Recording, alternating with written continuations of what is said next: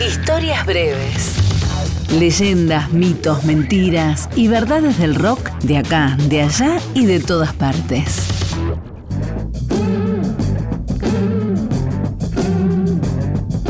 El 11 de marzo de 1973, el triunfo de la fórmula Cámpora-Solano-Lima cerraba 18 años de proscripción al movimiento popular más importante de la historia argentina. Al mismo tiempo, casualmente o no, el rock argentino pasaba de ser un movimiento underground a una forma de expresión masiva.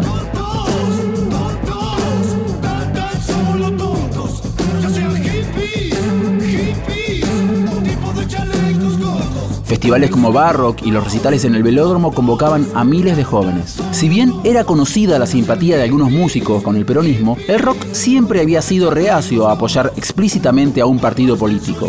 Sin embargo, el triunfo del tío Cámpora merecía un encuentro entre la juventud militante y la juventud rockera. El mismo general Perón, en persona, se comunicó con el productor Jorge Álvarez, factotum del sello Mandioca, para encomendarle la tarea de organizar un festival de rock que celebre el fin de la dictadura y el regreso de la democracia. A pedido del general, Perón me dijo, si no me parecía mal, lo podía ayudar con, quería hacer un concierto de rock y presentar la fórmula Cámpora Solano Lima. Yo dije, general, lo que usted quiera.